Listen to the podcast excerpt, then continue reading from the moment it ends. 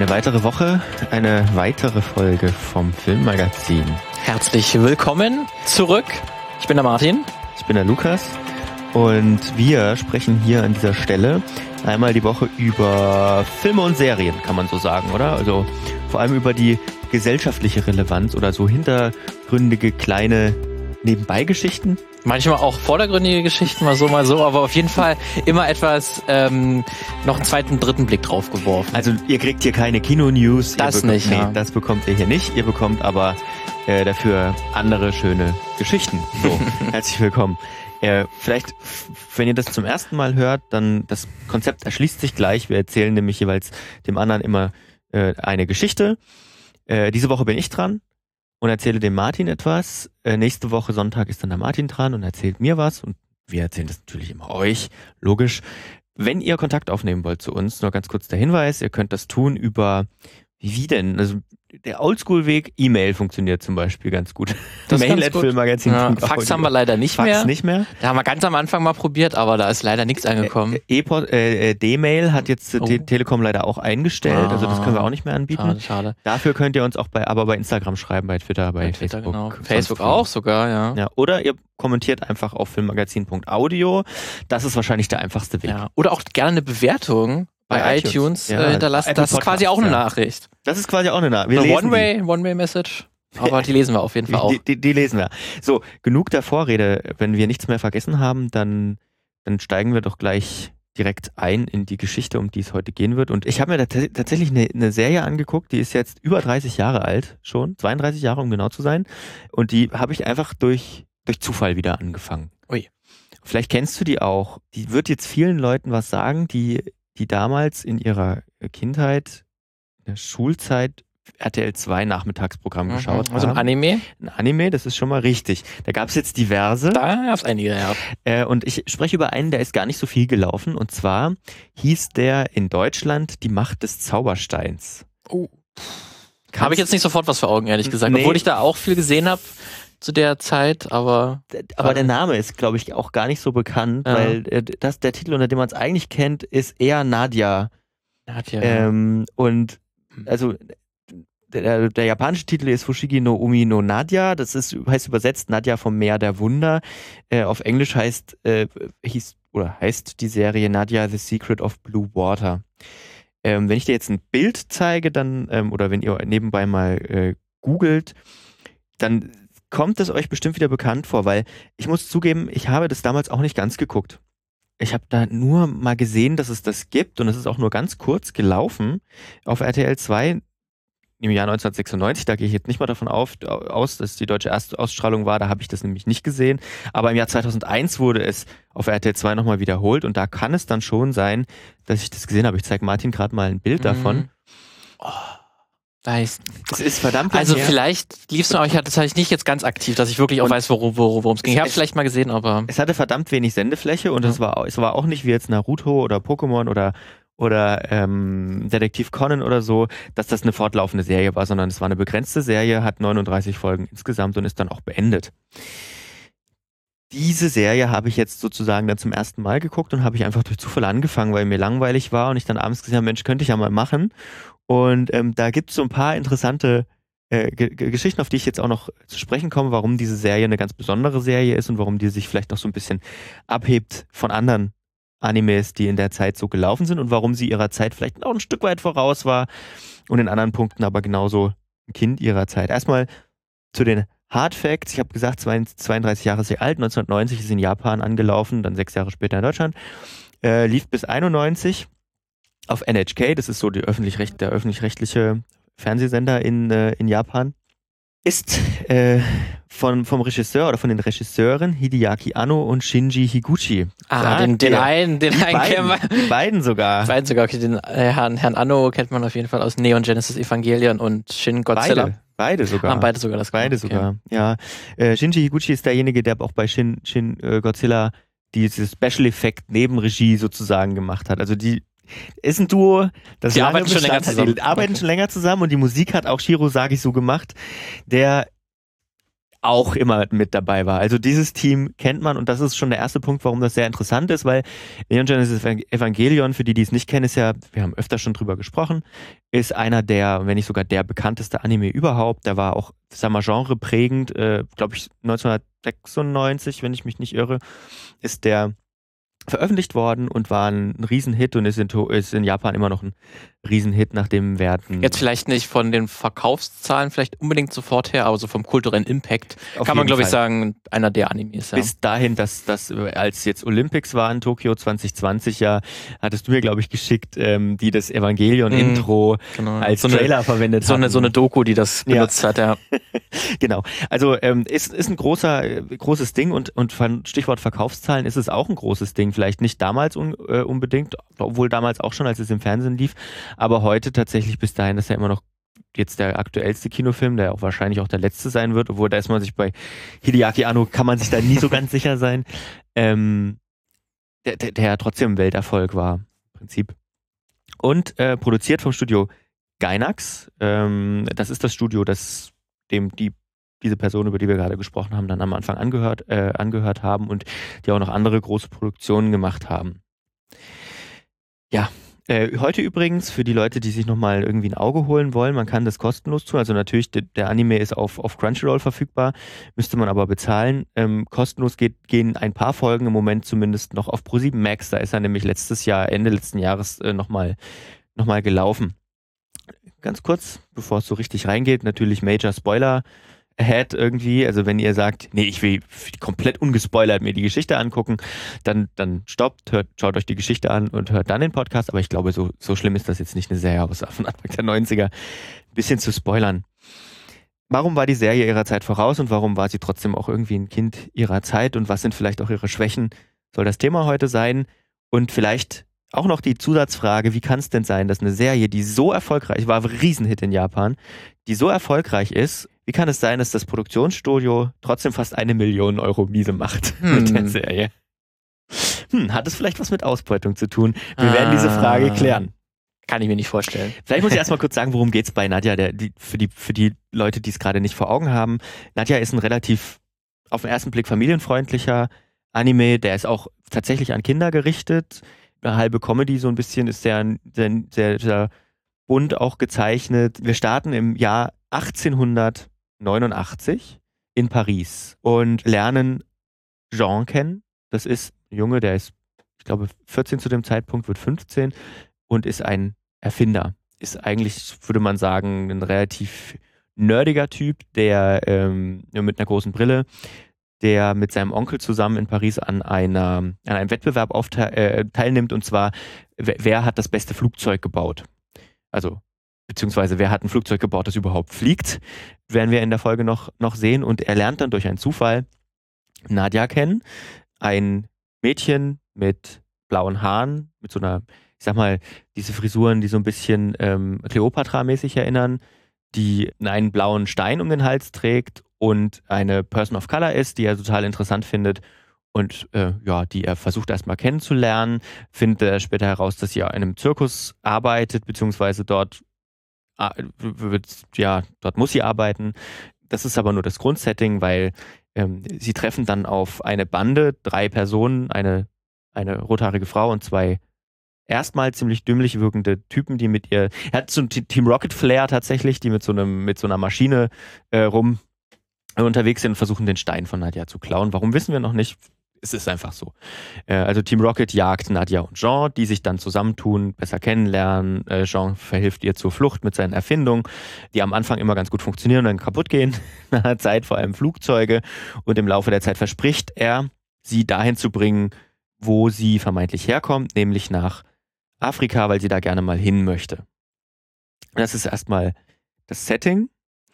Wir haben am Anfang lernen wir durchaus zumindest in Nadja eine Figur kennen, die sehr zweifelnd ist, sehr vorsichtig auch, die auch Jean nicht ganz vertraut. Also es ist nicht so dieses typische, hey, wir müssen jetzt, äh, wir, wir, wir verstehen uns super.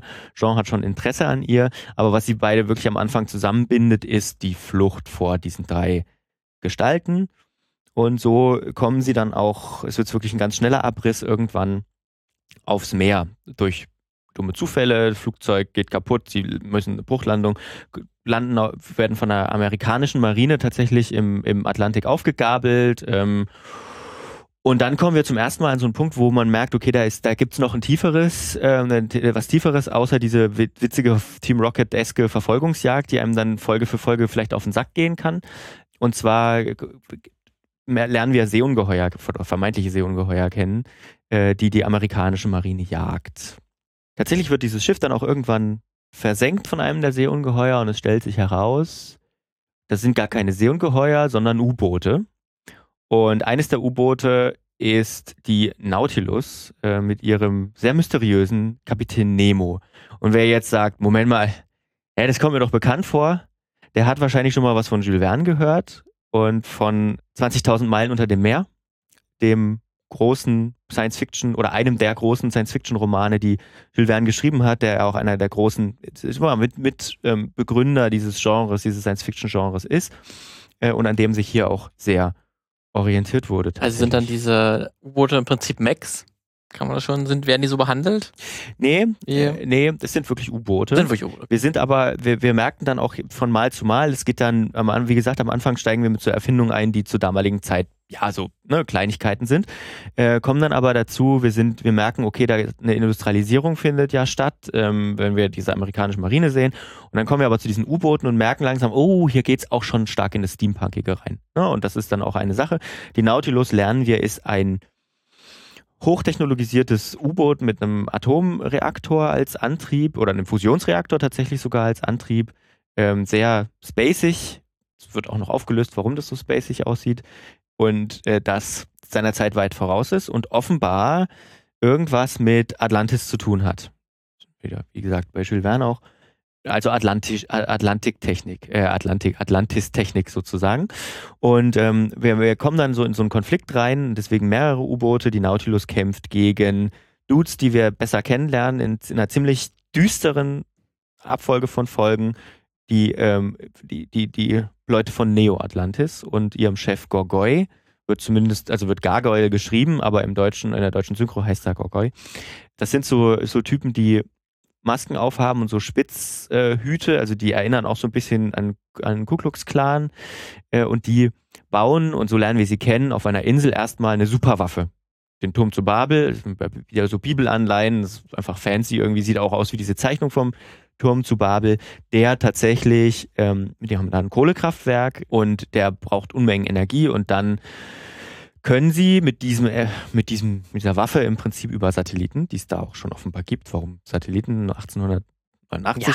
mh, Atlantis, löst sich alles noch so ein bisschen auf, äh, können quasi verheerenden Schäden anrichten. Es erinnert alles so ein bisschen an eine Atombombe ich will gar nicht dann, dann noch viel weiter erzählen, aber das ist so dieses Konstrukt. Also wir, wir merken, okay, diese, diese, diese witzigen Typen, die am Anfang so als Feinde dargestellt werden, sind gar nicht die Feinde, die werden tatsächlich zu Freunden und freuen sich immer mehr mit unseren Hauptcharakteren an, weil die zusammen schiffbrüchig sind dann am Ende ähm, und werden wichtige Hauptcharaktere da, dann tatsächlich. Aber der eigentliche Kampf in Anführungsstrichen ist der, der gegen Neo Atlantis geführt wird und aber auch den Kampf, den Nadja mit sich selbst austrägt, beziehungsweise mit Nemo, der, Achtung, großer Spoiler, aber das merkt man eigentlich auch relativ früh. Oder ist ja Vater? Ja, ihr Vater ist, Boah. exakt, genau. einfach. Wie gesagt, man merkt das schon relativ, man merkt das schon relativ früh, dass das so ist. Und Nadja ist im Prinzip permanent auf, die auf der Suche nach sich selbst und nach ihrer Herkunft und hat noch so ein paar andere Probleme. Aber wie gesagt, wer, wer, wer das so ein bisschen nachvollziehen kann, wer will inhaltlich, der kann sich die Serie wirklich angucken. Die lohnt sich, lohnt sich wirklich sehr, weil sie auch sehr schön animiert ist und sehr schön die Geschichten erzählt, die sie erzählt. Das, was ich erzählt habe, war jetzt ungefähr, waren jetzt vielleicht acht, neun Folgen oder so. Also das, es geht dann noch viel tiefer und also viel wie viel, weiter. Wie viele Staffeln, wie viele Folgen gibt's? 39. Und dann, dann komme ich auch gleich noch okay. drauf. Dann ist äh, Schicht, genau. Die Show war von Anfang an für ein Massenpublikum ausgelegt. Also es war wirklich das Ziel, sozusagen ein großes Publikum zu erreichen. Und das war zumindest in dieser Zeit jetzt nicht unbedingt ein Garant für eine gute Show. Deswegen, das war das sozusagen Überraschende an, an Nadja, dass, dass sie dann auch tatsächlich so erfolgreich war, wie sie geplant war, was dann, komme ich gleich zu, wieder zu Problemen geführt hat bei der Produktion. Was Nadja vielen voraus hat, ist, das habe ich schon kurz erwähnt, es gibt ähm, einen weiblichen Main Character, äh, gab es vorher auch schon, Hauptsache im, hauptsächlich im Kino. Ne? Ähm, Hayao Miyazaki mit Prinzessin Mononoke zum Beispiel oder, oder, oder, oder Nausicaa gab es ja durchaus, aber dass, ähm, dass wirklich eine Woman of Color irgendwie eine Hauptrolle in einer großen Primetime-Anime-Serie gespielt hat, das gab es bis dahin noch nicht so wirklich.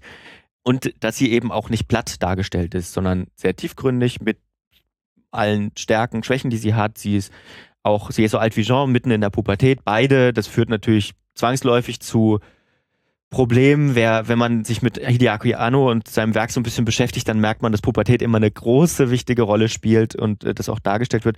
Sie struggelt sehr damit, ähm, dass sie nicht weiß, wo sie herkommt. Auf der anderen Seite hat sie aber auch klare Prinzipien. Also sie ist, sie ist, sie ist Pazifistin erstmal, also sie lehnt alles ab. Das führt auch zu Konflikten mit Jean, der sehr technikbegeistert ist und die Kriegsschiffe natürlich toll findet. Habe ich gleich auch noch einen Ton dazu wirklich, also alles, was Menschen tötet, beziehungsweise überhaupt töten kann, ist problematisch. Deswegen ist sie auch, und das wusste ich nicht, das fand ich dann sehr spannend, weil das mir in der Serie noch nie so breit dargestellt worden gesehen habe oder überhaupt nicht in einem Anime. Sie ist auch Vegetarierin, überzeugte Vegetarierin und versucht durchaus auch andere davon zu überzeugen. Da habe ich auch mal einen kleinen, kleinen Ton mitgebracht. Warum hast du Fleisch reingetan? Woher willst du das wissen? Das merke ich auch, wenn du es klein schneidest. Ach ja, wie willst du das denn merken? Weil ich das sofort am Geschmack erkenne. Ja, schmeckt gut. Es geht nicht darum, wie es schmeckt. Warum hast du Fleisch reingetan, Jean? Ach, das hier ist eine Notsituation. Sei doch nicht immer gleich so empfindlich. Ich bin nicht empfindlich, es geht ums Prinzip. Klar? Prinzip. Es ist grausam, tote Tiere zu essen. Kein Mensch mit Herz kann so etwas tun. Das sind keine toten Tiere, das ist einfach nur Fleisch. Du hast es heimlich ins Omelett gemischt, um es zu verstecken. Du hast mich reingelegt. Ich habe dich nicht reingelegt. Es ist gut für dich. Es sind Nährstoffe. Der Körper braucht das Fleisch. Hat man schon mal so die äh, 1, 2, 3 Argumente von Fleischbefürwortern dann gleich find, mal so abgedeckt. Ich finde es auch witzig, wie Ja. aktuell das tatsächlich immer Ja. noch ist. Ähm, und ich finde es sehr interessant, weil das, also wie, wie wie man hört, es war auch nicht die erste Diskussion, die die beiden über das Thema geführt haben. Es wird auch tatsächlich immer wieder aufgegriffen. Und was ich da so spannend dran finde, äh, fand, dass die Serie da nicht in dem Sinne Stellung bezieht, als dass sie das eine als klar, klar, gut, schlecht darstellt, Mhm. sondern dass sie sagt, ähm, das sind die Punkte und diese Charaktere haben einen Konflikt, der auch nicht aufgelöst wird im, im Laufe der Serie. Wie auch. Ne? Also Gut, ja, man könnte schon sagen, dass dann irgendwann einer der Charaktere sagt, ja, du Genau. hattest schon irgendwie recht und ich äh, ich esse jetzt Fleisch oder esse eben kein, kein genau, Fleisch. aber, aber, aber so, so ist es ja, so Ja, ist ja die Welt ist- nicht. so ist es ja eigentlich Weißt so ist ja die. Welt nicht. Ja. Und ähm, ähm, also dieser, dieser Konflikt wird tatsächlich auch nicht aufge, aufgelöst. Das finde ich auch ziemlich, ziemlich spannend und ziemlich gut. Das kommt auch immer wieder auf. Was man auch ähm, wirklich als Pro irgendwie noch anerkennen kann, äh, vielleicht nicht nach heutigen Maßstäben, aber 1990 auf jeden Fall, die Nautilus hat eine ziemlich diverse Crew. Also Frauen sind sind ein bisschen unterrepräsentiert, äh, repräsentiert, aber zumindest die Vizekommandantin Elektra, witzig. Sie hat Okay. natürlich einen Crush mit Captain Nemo, den sie Natürlich. als Vaterfigur sieht, Elektra-Komplex. Aber ähm, es gibt auch noch, ähm, also die sind aus allen ganz vielen verschiedenen Nationen und arbeiten zusammen an einem Ziel eben. Kann man auch wieder so interpretieren, na gut, okay, sie führen Krieg zusammen, ist auch scheiße. Aber ähm, relativ diverse Crew. Es schwingt immer so eine latente Technikkritik mit, so eine Fortschrittskritik auch. Ne? Also die, die, diese Frage, ist moderne Technik immer gut und ist sie, wenn sie da ist, also vor allem Waffen, sind das, sind die neutral? Also entscheiden am Ende nur die Menschen, was sie mit den Waffen machen? Oder ist es vielleicht besser, Waffen gar nicht erst zu erfinden und die Möglichkeit zu haben, sie einzusetzen? Nemo jedenfalls ist unterwegs und will dafür sorgen, dass eben diese zerstörerische Technologie, egal ob das jetzt ähm, seine ist, also die Nautilus, oder die, die Gargoy, äh, Gorgoy entwickelt, äh, um die Menschen eben zu unterwerfen, dass die überhaupt nicht in die Hände der Menschen gerät. Ne? Also es gibt jetzt auch nicht die also Nemo ist sozusagen das Gegenbild zu Gorgoy, der hat zwar sein Team in der Nautilus, aber auch nicht mehr darüber hinaus. Gorgoy hat einen riesigen, wird sehr faschistisch dargestellt, ne? Mit, mit, mit riesigen Ressourcen und so weiter, die dann auch äh, teilweise Sklavenarbeiter beschäftigen auf dieser Insel, die in dieser Mine arbeiten müssen. Also auch da wieder eine relativ negative Darstellung von, von Arbeitsbedingungen ähm, in, in diesem Umfeld.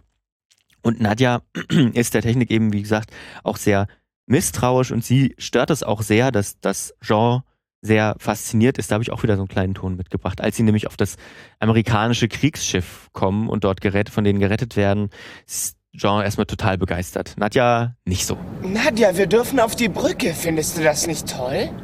Ein Kriegsschiff ist dafür gebaut, dass es andere Menschen umbringt. Und dir gefällt das auch noch. Äh, nein, eigentlich. Eigentlich nicht. Wenn du es jetzt so ausdrückst, ist wahrscheinlich wirklich ganz faszinierend, dass man mal wirklich so eine Figur konzipiert, die das mal einfach ganz, ganz konkret anspricht. Ja. Und sie, und sie ist dann auch, also auch wenn ich, wenn ich, wenn ich von dem, was sie bis jetzt gesagt hat, was wir jetzt bis jetzt gehört haben, natürlich alles unterschreiben kann, ist sie dann natürlich auch nervig, weil sie nicht angepasst ist. Ne? Sie immer wieder nervt sie, immer wieder stört sie, immer wieder treibt sie da oder stellt sie die stellt sie unbequeme Fragen, sage ich mal, statt doch einfach mal den armen Jungen das, das genießen zu lassen so, ne? Also das, das fand ich eine sehr spannende Figurenkonstellation, auch weil die beiden natürlich irgendwie ähm, sich trotzdem lieben lernen, sage ich mal, aber bei trotzdem immer wieder wirklich Problempunkte haben. Äh, Nochmal ganz kurz ein Wort zu der Synchro. Die ist, die wird besser, die ist aber gerade in den ersten Folgen überhaupt gar nicht gelungen. Vielleicht lieber auf Japanisch mit Untertiteln schauen. Ich habe sie jetzt einfach jetzt die deutsche Version genommen, damit man es hier besser einspielen kann, sonst wird es ein bisschen schwierig. Also diese Serie ist einfach alles, äh, alles in allem, ähm, alles andere als eine Utopie. Also wir sehen sogar in diesem Paris, in diesen ersten Folgen, wo das eigentlich alles so bunt und schön und Ende des 19. Jahrhunderts sei ja alles so toll dargestellt, hat man auch so einen Schwenk über die Stadt und sieht dann so ein Industrieviertel, das total versmockt und verraucht und, ver und eklig ist. Ne? Also das, damit ist schon mit rangedacht. Ne? Und dazu kommt auch diese atomare Katastrophe im Prinzip, die über allem schwebt, weil schwebt, weil Spoiler Atlantis ist durch Misuse von so einer, von dieser Waffe ähm, zerstört worden und sieht auch sehr aus wie eine Stadt, in der eine Atombombe explodiert ist, einfach, oder zumindest die Bilder, die wir da, die wir davon kennen. Ähm, trotzdem ist es so, das habe ich auch nicht einen interessanten Aufsatz dazu gelesen, kann man auch nicht kleinreden, so die Nautilus wird schon sehr fetischisiert, ne? Also es ist schon sehr sehr positiv sehr dargestellt. Aufgeladen ja, mit genau. positiven. Es ist einfach, wer, wer mal Evangelion gesehen hat, der weiß, wie die Evas auch äh, fetischisiert werden und wie, wie, wie, wie äh, sozusagen diese, wie sich Anno auch sehr ergötzt an, an der Technik und wie toll das aussieht. Und so ist es mit der Nautilus im Prinzip auch. Ähm, trotzdem ist da immer beides drin. Deswegen würde ich auch nicht sagen, dass es unbedingt eine Kinderserie ist. Ähm, man hat da auch teilweise, also diese eigentlich so süße, leichtherzige Darstellung ähm, die hat auch sehr verstörende Untertöne, zum Beispiel als sie das erste Mal auf Gurgoy treffen, auf dieser Insel sind, wo es dann auch diese Mine mit den Zwangsarbeitern gibt. Ähm, da finden sie dann auch sozusagen die, die dritte im Bunde oder die vierte im Bunde, die Marie, das ist ein, ich weiß gar nicht, wie alt sie ist, acht oder so, die sie auf der Straße finden und ihre Eltern liegen halt tot daneben. Ne? Das ist nach den Maßstäben, die man an eine Kinderserie zumindest in Deutschland setzt, nicht immer. Es gibt auch ein paar, es gibt glaube ich auch drei Folgen, die geschnitten worden sind. Da hat man dann in der Uncut-Version, die es jetzt glaube ich auch bei ProSieben Max gibt, sind dann die Teile sozusagen drin mit Japanisch mit Untertiteln. Das sind aber nur ein paar Minuten jeweils, ähm, wo man dann gesagt hat, okay, die sind offen, die sind ein bisschen visuell zu brutal. Was passiert da? Also kannst du es nachvollziehen? Warum die also ich kann ich kann es nachvollziehen, dass man diese Szene rausgeschnitten hat. Also zum Beispiel als müsste ich jetzt spoilern, ähm, aber als eine wichtige ein wichtiger Charakter erschossen wird. Ähm, das zum Beispiel sieht man ziemlich detailliert. Das haben sie rausgeschnitten. Was sie auch rausgeschnitten haben, war, Gorgoy nimmt, nimmt am Anfang mal irgendwann Nadja und, und den, äh, Marie und, und den Löwen, den kleinen Löwen, den, den sie dabei hat, äh, King gefangen und hängt sie sozusagen an so ein Kreuz. Auch das ist rausgeschnitten worden, obwohl sich da mir nicht ganz erschlossen hat, warum. Man hätte, glaube ich, noch andere Sachen rausschneiden können. Äh, aber ja, hätte man auch lassen können, weil eigentlich ist es, ja, die Serie an sich ist gesamt nicht super easy zu schauen, aber auch nicht so, dass man es nicht machen darf, glaube ich. Ja, die Bildsprache, wie gesagt, habe ich schon gesagt, so sonnig und uplifting, aber eben auch düster in eben diesen Punkten. Das macht es dann, verstärkt es dann natürlich nochmal, ne? dass man, dass man eigentlich weiß, es ist eine schöne Welt ähm, und, und dann hat man trotzdem auch diesen Imperialismus, der dargestellt wird durch Neo, äh, Neo Atlantis und eben auch Atlantis als eigentlich eine Zivilisation, die imperialistisch ist. Wir erfahren auch später noch warum, die die Menschen eigentlich ja als kolonisieren wollten oder haben, mehr oder weniger, die dann aber daran zerbrochen sind einfach. Ne? Also ähm, auch da eine ziemlich, ziemlich starke Kolonialismuskritik. Trotzdem ist es jetzt nicht der wokeste äh, Anime aller Zeiten natürlich. Wir sind immer noch im Jahr 1990. Und es ist so irgendwie auch sein Kind seiner Zeit. Äh, also es gibt auch so ein paar, paar Sexismus Geschichten und Phrasengedresche einfach. Also Nadja wird auch immer sexualisiert dargestellt. Ähm, sowieso die Frauen, die, äh, die in der Serie vorkommen, derer es deutlich weniger sind als Männer, werden, werden ziemlich sexualisiert dargestellt. Und ich habe jetzt auch mal einen Ton mitgebracht, wo Jean mit den beiden Helfern, der, die, die, die am Anfang die verfolgt haben, äh, so sinniert, was denn eigentlich, was denn eigentlich Frauen wollen. Und das, das können wir mal kurz reinhören. Genau das, was man jetzt ahnt, was kommt, wird auch kommen. Weißt du, wie das ist, wenn man eine Frau liebt? Nein, Es ist die Hölle. die Hölle? Ja. Es ist unglaublich anstrengend, eine Frau zu lieben. Wirklich? Ja. Die Teenager sind besser dran. Die haben genug mit sich selbst zu tun. Aber die Erwachsenen sind schlimm. Die wollen dauernd Geschenke. Wenn du dich mit ihnen triffst. Und immer an den schönsten Plätzen. Sie wollen andauernd unterhalten werden. Sag ihnen nie, wie alt sie wirklich sind. Schau nie nach anderen Frauen. Sie essen nur das Feinste vom Feinsten. Und du musst immer lustig sein. Sie wollen nur mit den schönsten Wagen fahren. Und sie reden so viel. musst dauernd ihre Wünsche erfüllen. Sie nutzen unsere Liebe aus. Nur die, die diese Hölle aushalten, werden glücklich. Die anderen sind arme Hunde bis an ihr trauriges Ende. Stimmt das wirklich? Und wie? Ja, willkommen bei Mario Barth. Ja, das exakt. neue Programm. Ja, exakt, genau. Also da, da, derer gibt es natürlich einige Szenen und dann haben, hat man auch, ich habe schon angesprochen, dass sie am Anfang glauben, äh, Nadja und, und auch Jean, dass Nadja aus Afrika kommt und durch dieses, dieses irgendwann bringe ich dich nach Afrika, exotisierst du natürlich auch ein Stück weit dieses Afrika als, ja, als eben so einen exotischen Ort, vermeintlich exotischen Ort. Dann ist sie natürlich auch eine Zirkusakrobatin äh, Akrobatin am Anfang. Ähm, ja. Und was dann noch auch wieder problematisch ist, ähm, sie als, als Person of Color, da kommt dann heraus, dass, dass sie eben aus Atlantis stammt, eigentlich die Prinzessin von Atlantis ist. Auch das hat man sich denken können im Laufe der Serie schon weit bevor es ausgesprochen wird. Allerdings dadurch, du machst dann wieder so eine Täter-Opfer-Umkehr, indem du natürlich dann ihrer, also ihre Herkunft ist dann sozusagen von den Kolonisten. Äh, und das ist halt auch wieder problematisch. Ne? Also du kehrst es dann wieder um Mhm. und sagst, die einzige, oder nee, ist nicht die einzige Person of Color, die in der Serie vorkommt, aber die Hauptcharakterin, äh, die ist dann eine Kolonistin. Mhm. Das- Auch wieder faszinierend, dass die, dieses fortschrittliche Atlantis trotzdem eine monarchische Struktur schon wieder hat mit Königin, Ja. Prinzessin. Ja, ja, Also man hat irgendwie selten ja, ich bin vielleicht die Tochter des Präsidenten oder des genau. Kanzlers oder Das fünf- Kanzlerin. Das, das 17. Das gibt's irgendwie nicht. 17., Äh, Bundespräsidenten von Atlantis, Genau. der Staaten von Atlantis. Oder der Abgeordneten. XY. Genau. Wäre ja auch mal Das ist spannend. super langweilig. Das wäre aber nicht langweilig. Da macht man es irgendwie mal Demokratie einfach. ist doch langweilig. Das ist super langweilig, weil bei Monarchien da gibt es doch zwei, drei Leute. Genau. Da musst du nicht so viele Leute vorstellen. kann die sehr auf Personen zentrieren, das stimmt. Ja. Also die, diese Probleme hat die Serie und sicherlich auch noch mehr. Kann man sich dann aber durchaus auch mal, mal selber beim Schauen hinterfragen. Was die Serie aber auch noch hat, sind Probleme anderer Natur. Äh, wenn du nämlich 20 Folgen geschafft hast, Mhm. 20 sehr gute Folgen geschafft hast und echt drin bist und sozusagen den ersten großen Showdown hattest, den ersten großen Cliffhanger auch, dann hast du plötzlich das Gefühl, so ab Folge 22 eine andere Serie zu schauen. Okay, warum? Was ist da anders? Plötzlich äh, hast du eine total eingeschränkte Story. Du bist dann nicht mehr auf der Nautilus, du bist mit Nadja, Jean und Marie und King auf einer einsamen Insel, sind sie gestrandet, nachdem die Nautilus untergegangen ist und bist nur noch da. Du hast ziemlich plump erzählte Folgen, die dich, die, also die, mir ist es total schwer gefallen, überhaupt bei der Stange zu bleiben und weiter zu gucken. Ich hatte das, da bin ich dann überhaupt erst drauf gekommen, das zu machen, weil ich dann mal gelesen habe, warum das so ist. Dazu komme ich gleich. Das war dann wieder interessant, aber das war tatsächlich, also hätte ich nicht rausgefunden, warum das so ist, hätte ich nicht weitergeguckt, weil das, ich habe gedacht, hey, geht das jetzt wirklich noch, noch nach 17 Folgen so weiter? Bleibt das jetzt so scheiße? Dann hast du eben wenig Charaktere nur noch. Das muss nicht unbedingt schlecht sein, aber wurde gespart, sag ich mal.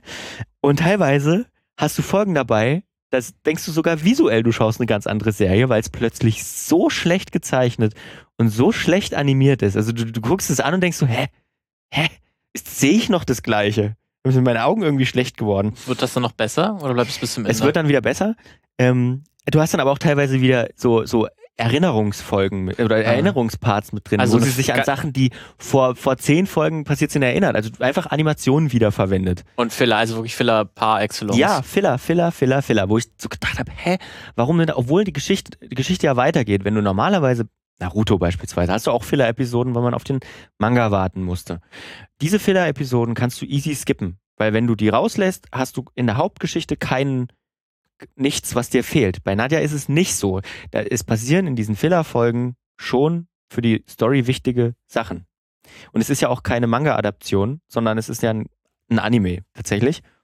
Das wird dann erst Richtung Ende wieder besser. Also es gibt dann Folge 32, 33, 34 sind nochmal richtig, richtig, richtig scheiße. Das sind die schlechtesten. Die kann man aber auch skippen tatsächlich.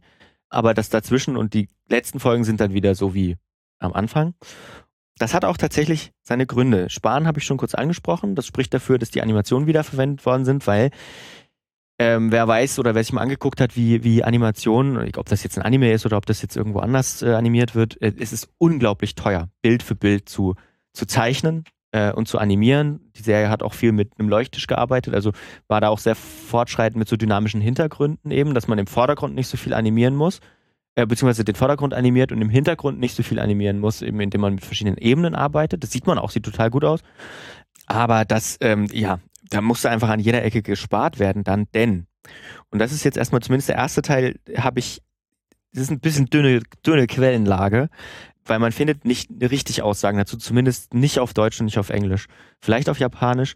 Äh, ich habe nur so ein paar äh, Threads gefunden, auch bei, bei Reddit, wo darüber gesprochen wird, warum, warum diese Folgen so abkacken. Es ist so, und das ist aber gesichert, dass sich äh, Gainax, das Studio, die Rechte nicht gesichert hat an Nadja. Also sie sind dann sozusagen den Produktionsauftrag von NHK und von noch einer anderen Firma bekommen und hatten aber keine Beteiligung an den Rechten. Das heißt, reine Auftragsproduktion, ihr animiert diese Serie, haben sie unterzeichnet. So. Nun war die Serie angelegt auf 26 Folgen. Zwei Arcs, also drei, 13 Arcs, so normale Anime-Größe immer, bis heute. Und zwei Arcs sollte es lang sein. Und dann hat man gesehen, ups, Nadja ist ja sehr erfolgreich. Ja, machen wir einfach noch einen Arc dran. Denkt euch mal was aus, seht zu. Dann hat man einfach 13 Folgen füllen müssen. Und da sind wir dann wieder beim Filler und da musste man sich einfach irgendwas aus den Fingern saugen. Und es kommt auch ungefähr hin. Also es sind so elf, zwölf richtig schlechte Folgen. Und äh, das, das hat einfach damit zu tun, dass das dann dazu kam, mitten im Produktionsprozess. Und ähm, was ich gefunden habe, das kann ich allerdings nicht nachweisen. Es gibt auch die Theorie, dass deswegen diese schlechte Animation, einige der Folgen auch outgesourced worden nach Korea, um sie dort zu animieren, weil es einfach schnell und billig sein musste, ähm, um überhaupt da klarzukommen. Und dann war das auch so, dass normalerweise läuft ja so eine Serie dann auch wöchentlich, dass es dann teilweise zu Verschiebungen kam und dann erst drei Wochen später eine Folge kam, weil es einfach nicht rechtzeitig fertig wurde. Also man hat mit diesem, mit dieser Gier irgendwo die ganze Serie zerschossen, indem eben die Produzenten jetzt äh, dann bei NHK gesagt haben, wir wollen jetzt aber noch, noch mehr haben einfach. Das Ganze äh, führte dann auch natürlich auch dazu, dass man sich bei Gainax sehr selbst ausgebeutet hat, weil das das nicht das erste ganz große Projekt, aber schon das größte Projekt bis dahin war. Man kann vielleicht auch am Ende sagen, dass, dass, dass, dass, dass diese ganze Geschichte und diese ganze Ausbeutung während Nadia uns eigentlich Neon Genesis Evangelion beschert hat, weil äh, hatte Hideaki Anno dann selbst mal im Interview gesagt, dass er diese, diese Depression, die er auf, aufgrund dieser Produktionsbedingungen bei Nadia bekommen hat, äh, dann verarbeiten musste irgendwie und dann Neon Genesis Evangelion. Lustigerweise ist ja da auch, auch nochmal dazu gekommen. Komplett, komplett. also es hat sich auch wiederholt, die Geschichte. Ja, ja. Man kann sich trotzdem aber vielleicht, also die, die MacherInnen haben später auch gesagt, sie konnten trotzdem dem ein bisschen was Gutes abgewinnen. Sie haben viel gelernt und auch Fehler gemacht, die sie dann nie, nicht wieder gemacht haben. Evangelion war ja ein Riesenerfolg, auch ein finanzieller. Ähm, ich hatte vorhin schon gesagt, ich habe mal ungefähr umgerechnet, wie viel Verlust das sind. So irgendwie 830.000 Euro Verlust für das Studio, was natürlich für so ein Studio, das erst drei Produktionen irgendwie hinter sich hat, total, totaler Mist ist. Ich muss trotzdem noch vielleicht einschränkend sagen, die Folgen haben sich, lohnen sich trotzdem so ein kleines bisschen. Ähm, sind zwar insgesamt eher schlecht, also zumindest 23 bis 29, aber es wird ein bisschen experimentiert. Es gibt dann auch noch so eine Musical-Folge, die auf Deutsch richtig grausam ist, Nice. die aber auf Japanisch ganz okay geht, wo man versucht sozusagen die Geschichte dieser Folge über Lieder zu erzählen. Äh, das ist ein ganz interessanter Ansatz. Dann wird auch das Verhältnis der Hauptcharaktere in diesen Folgen sehr stark beschrieben, vor allem das zwischen Nadja und Sean. Das ist auch ganz interessant. Also diese Folgen sind nicht nur schlecht, aber deswegen kommt man auch nicht umso drum rum. Also alles in allem ist es trotzdem eine tolle, sehr sehenswerte Serie, bei der man leider die Filler-Episoden nicht skippen kann. muss man, muss man vorher wissen Mhm. einfach. Aber ich finde es ganz interessant, dass ähm, sonst ist es ja eigentlich üblich, dass man, wenn man so eine Staffel bestellt, dass die man die erstmal fertigstellt und dann Ja. erst veröffentlicht. Und aber das hat man damals, genau, das, das ist aber auch ein Learning einfach Ja. aus sowas. Ne? Das hat, damals war das halt wahrscheinlich anders. Man hat gesehen, oh, die funktioniert gut. und jetzt produzieren, Jetzt produzieren. produzieren wir weiter, statt, statt irgendwie zu sagen, lasst uns das wie geplant 26 Folgen machen, dann gucken wir, ob man Ja, noch eine dann kann man bei der zweiten. Staffel immer ja noch. genau, was drauf also wäre, wäre heute der Weg, Ja. um das zu machen. Hat man aber eben aus genau solchen Erfahrungen einfach, einfach gelernt. Und vielleicht wäre das einfach auch mal, vielleicht legt man die ja nochmal neu auf, dann kürzer. Vielleicht macht man das mal. Shin Nadja wäre mein Titelwort. Titelwort. Weil äh, jetzt kommt ja erstmal Shin Ultraman von, von Hideaki Anno. Ach, Shin macht er gerne davor. Shin, Okay. weil das ist ja auch nur neu. Also, Das ist ja wieso auch so ein, glaube ich, kulturell wahrscheinlich auch. Das hast ja auch mit Neu äh, Atlantis oder Neo Atlantis. ja, ja. Ist ja, oder gibt's ja auch Animes, wo Neo Tokyo oder so vorkommt. Ich glaube, das ist auch immer so ein Ding. Evangelion ist ja Neo Tokyo, ja. Genau. Oder halt bei Akira gibt's Ja. ja. auch Neo Tokyo. Nach einer Ja. Atombombe hat sich, das ist, glaube Mhm. ich, so ein, wahrscheinlich auch kulturell und äh, geschichtlich bedingt, dass so Ja. Dinge kaputt gehen und sich wieder neu aufbauen. Das ist sehr japanisch. Das ist wirklich sehr japanisch und das findet sich in Nadja auf jeden Fall auch. Und man muss auch sagen, Hideaki Anno ist natürlich auch ein riesen Manga- und Anime-Fan. Deswegen findet man nicht nur in Nadja, zum Beispiel das mit Neo Tokyo ist sicherlich auch aus Akira ein, ein Zitat, weil auch die Nautilus, das Designer Nautilus ist, das, der spätere, der zweiten Nautilus, es gibt noch eine zweite Nau- Nautilus, ist sehr angelehnt an, an ähm, wie ist dieser Schlachtkreuzer, den es auch in, in echt gab, der aber so schnell gesunken ist bei der japanischen Marine, der, der Oh. aber so ein Battleship, Spaceship, oh, Irgendwas, okay. raus. Irgendwas, ja, genau. Also angelehnt an ein echtes äh, Schlachtschiff. Ja, das aber dann später auch zu einem An Anime wurde Mhm. äh, und zu einem Manga und auf das sich dann wieder Hideaki Anno bezieht. Also. Der ist ja auch da großer Fan und baut da gerne Sachen ein.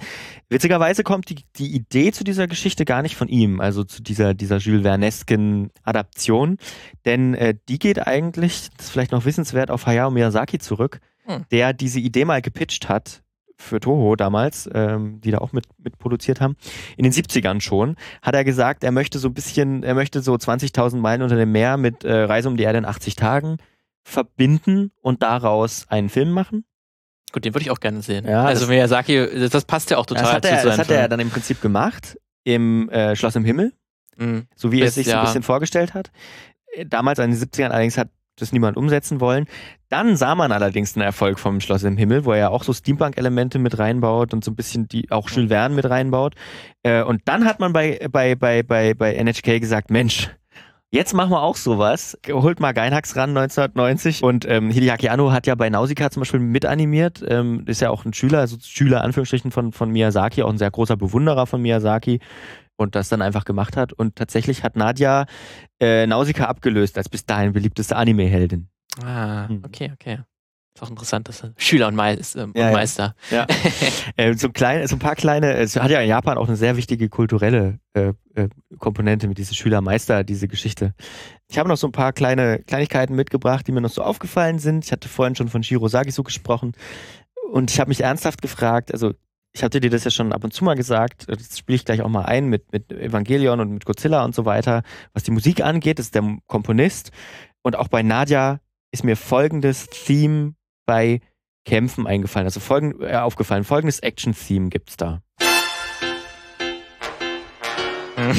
im Hintergrund. Ja, okay, ja, ich weiß, worauf du hinaus willst.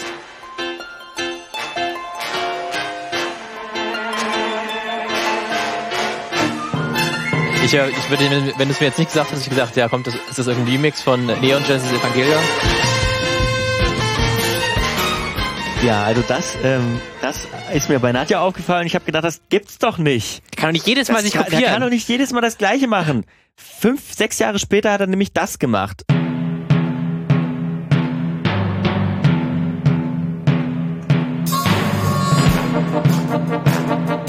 Er heißt Decisive Battle und ist, ein, ist aus dem Soundtrack von Neon Genesis Evangelion.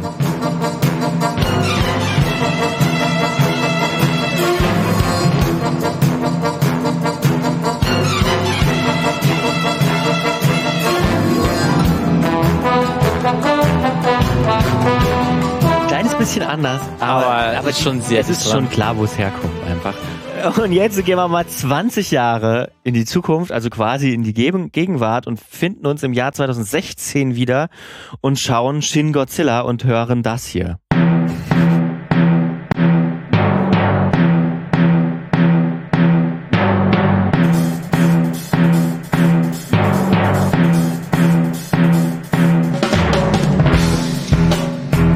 Natürlich, ja, es gibt, es gibt ja auch noch andere Tracks mit drin, ne? Das ist ja ist schon immer wieder was Neues und es klingt auch alles anders und es passt auch immer gut. Aber die Handschrift ist schon sehr klar erkennbar. Und auf der anderen Seite, ne, Hans Zimmer macht es ja auch nicht anders. Ja, und John Williams kann man John bestimmt, Williams, wenn man sich ja. mal ganz genau anschaut, gibt es bestimmt hier auch viele Dinge, wo er sich kopiert oder auf Vergangenes sich bezieht. Vielleicht ist es für ihn auch so ein kleiner Insider-Gag mittlerweile, ne? Er macht, er hat immer ein so ein Battle-Theme drin, das immer so aufgebaut ist einfach. Das kann, kann gut sein. Ja, vielleicht muss man das auch einfach machen und vielleicht will, will dann auch der Regisseur, in dem Fall ist es ja dann nur Hideaki Anno, auch nur das Ja, vielleicht sagt er, hier, ich habe dir 20 Dinger geschrieben und und sagt jetzt mal, nee, kannst du mal noch nee. ein, das Video, da, bitte, bitte, weißt bitte, du noch? bitte noch? nochmal, bitte nochmal dieses Nadja. Theme aus Nadja, danke. Ja, ja. Aber hast du geguckt, gibt's vielleicht das, ist das wirklich das erste Mal, dass das auf, aufgetaucht ist? Das weiß ich nicht. Also wie gesagt, Also- ich dachte ja bis jetzt, es kommt aus Neon Genesis Evangelion, dann habe ich Nadja geguckt. Okay. Vielleicht muss ich nochmal eine kurze Studie zu Shiro Sagisu machen und dann gucke ich nochmal, Ja. ob das wirklich das erste Mal war. Ob das ja der Ursprung war. Ganz kurz, deutsche Fassung habe ich schon gesagt, Synchro am Anfang beschissen, lohnt sich nicht, wird ein bisschen besser zumindest. Die, über die Schnitte habe ich auch schon gesprochen. Über, und damit komme ich eigentlich zum Ende und zu einem kleinen Teaser auf eine Folge, die ich in Zukunft mal machen will. Ähm, dauert aber noch ein bisschen. Und zwar soll es darum gehen, was RTL 2 eigentlich uns damals angedreht hat und verkauft hat als, das ist übrigens der Anime. Da haben wir ein großes Thema, aber sehr interessant. Ein sehr großes Thema. Da ist Nadja noch ganz gut dabei weggekommen, muss man sagen. Es gibt Animes, die sind in der Synchro auch komplett verändert worden. Was sie sowieso auch meistens weggeschnitten haben, sind die Outros, die großartig sind. Auch bei Nadja gibt es kein deutsches Outro. Das findet bei RTL 2 fand das nicht statt. Und das Intro, das klingt im Japanischen so. 今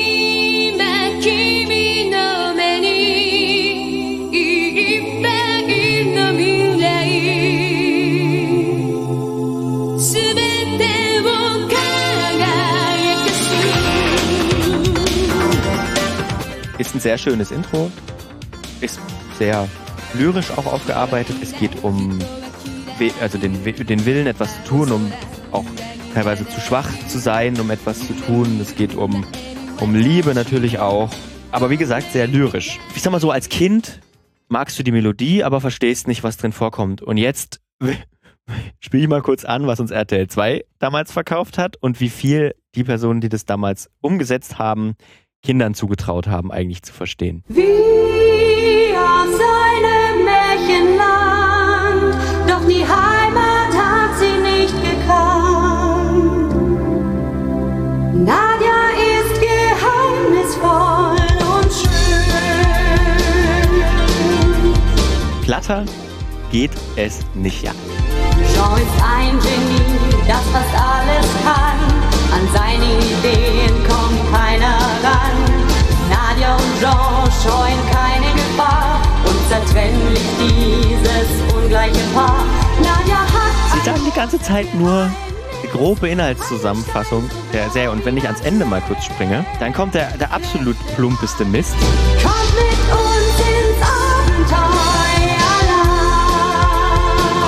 Pur mit, Abenteuerland. Das hat mit dem Inhalt, ja, pur. Es hat mit dem Inhalt absolut Ja, nichts was, zu tun. Ich mag auch keine Subtexte, ehrlich gesagt. Ja. In, nirgendwo, in keiner, in Lass keiner uns, Kunst. Lass uns bitte Ich will die Metaebene töten. Ja, ich will einfach keine Ebene. Ich möchte einfach nur das, was passiert, ins die Fresse geschlagen Ja, haben. und das ist jetzt nicht das erste Mal oder das ist jetzt nicht das einzige Mal, dass das eben passiert mit Animes und ähm, bei RTL 2 und Das ist wieso auch, das könnte man auch noch mal größer fassen, generell, wie natürlich in Übersetzungen und Lokalisation was verloren geht, weil es ja natürlich immer so oder ist. was Das ist dazu ja- kommt, gibt's ja was auch. dazu kommt, Ja. auch auf jeden Fall. Aber es gibt natürlich dann immer auch bewusste Entscheidungen, Sachen rauszulassen, Hm. aus politisch Gründen, was auch immer. äh, oder gesellschaftlichen Sachen, wo man sich sagt, ja, das können wir denen nicht zumuten. Also Mhm. gibt es ja auch viele Beispiele, wo Sachen nicht einfach, weil es in der Übersetzung natürlich immer was verloren geht. Das ist ja auch okay. Ähm, Mhm. Dafür ist ja auch da, auch dann, um neue Dinge hinzuzufügen, damit es kulturell in dem Kontext Sinn macht. Aber manchmal ist ja da auch ein bisschen Hintergedanke her, dass wir das nicht reinnehmen wollen, weil. Ja. Und das ist dann durchaus immer auch interessant. Ist dann gerade auch mal mit der Perspektive Anime, kann ich mir vorstellen, dass da auch viel vereinheitlicht wurde oder so für den, für den Westen, dass gesagt wurde wahrscheinlich, dass da einige Dinge Man, man, nicht hat ja auch, man hat ja auch einfach den Kinderstempel drauf gedrückt, ne? Also noch Vor mal allen Dingen das, härter ja, da drauf das, einfach. das wird wahrscheinlich auch ein Hauptgrund gewesen Wo, sein. Ja. wo, wobei ich muss sagen, also äh, was ich auch gelesen hatte in einem Aufsatz, ist, dass, dass, dass, dass NHK das eigentlich auch nicht unbedingt so düster wollte, aber Hideaki Anno die Folgen einfach geschrieben hat und animieren hat lassen und die äh, so nah an die Deadline ranfahren hat lassen Also und bis er das den das erste Mal gezeigt hat, dass es dann keiner mehr ändern konnte. Dass das Studio dann sagen musste, fuck, jetzt müssen wir es nehmen. Was eigentlich auch ganz geil ist. Naja, gut. So viel zu dieser, äh, so viel zu Nadja und mal einem älteren Anime, den man sich auch durchaus angucken kann. Und äh, Vor allen Dingen dann halt für Neon Genesis Freaks, ja, die dann nochmal auch nochmal Hitaka An- Anno nochmal auch kennenlernen wollen. Ähm, ne, seine früheren Werke ist auch immer kleiner interessant. Teaser, es kommt sogar ein Adam, ein, ein Adam vor, äh, der Ja. gezeigt wird. Ja, also, wieso? äh, Die christlichen Motive sind wahrscheinlich dann auch. Du hast ja auch gesagt, Ja. dass da der nächste rausgeschnittene Szene, wo dann der Böse. aber der sieht auch tatsächlich ähnlich aus wie, wie bei Neon Genesis Evangelion. Und ich muss sagen, wie lang geistert diese Geschichte schon im Kopf von diesem Mann rum? lange. Ja. Wahrscheinlich lange. Ja. Und wird wahrscheinlich auch nie aufhören. Gut. Ja, dann war's das. Schön. Schreibt uns. Ja, und Was schaut es auf jeden Fall an. Wie gesagt, auf Crunchyroll gibt es zu sehen, wenn ihr Geld bezahlen wollt. Ansonsten halt auch die ersten Folgen bei. Ja. Die letzten Folgen leider Let- nur noch. Ja. Okay, gut. Macht vielleicht nicht ganz so viel Sinn, mit Ja. den letzten Folgen einzusteigen, aber, Aber zumindest um um einen. Eindru einen Eindruck, Eindruck, zu kriegen. Genau, und Crunchyroll gibt es, glaube ich, auch einen Probemonat. einen kostenlosen. Okay. Ja, na dann, schreibt uns, äh, Filmmag mail at filmmagazin.audio, hier auf filmmagazin.audio natürlich, äh, bei Facebook, Twitter, Instagram, sonst wie, sonst wo. Und äh, wenn nicht, dann hört einfach nächste Woche wieder die Folge. Lasst Würde ich auch sagen. eine schöne Bewertung bei Apple Podcasts da. Bis dann. Tschüss.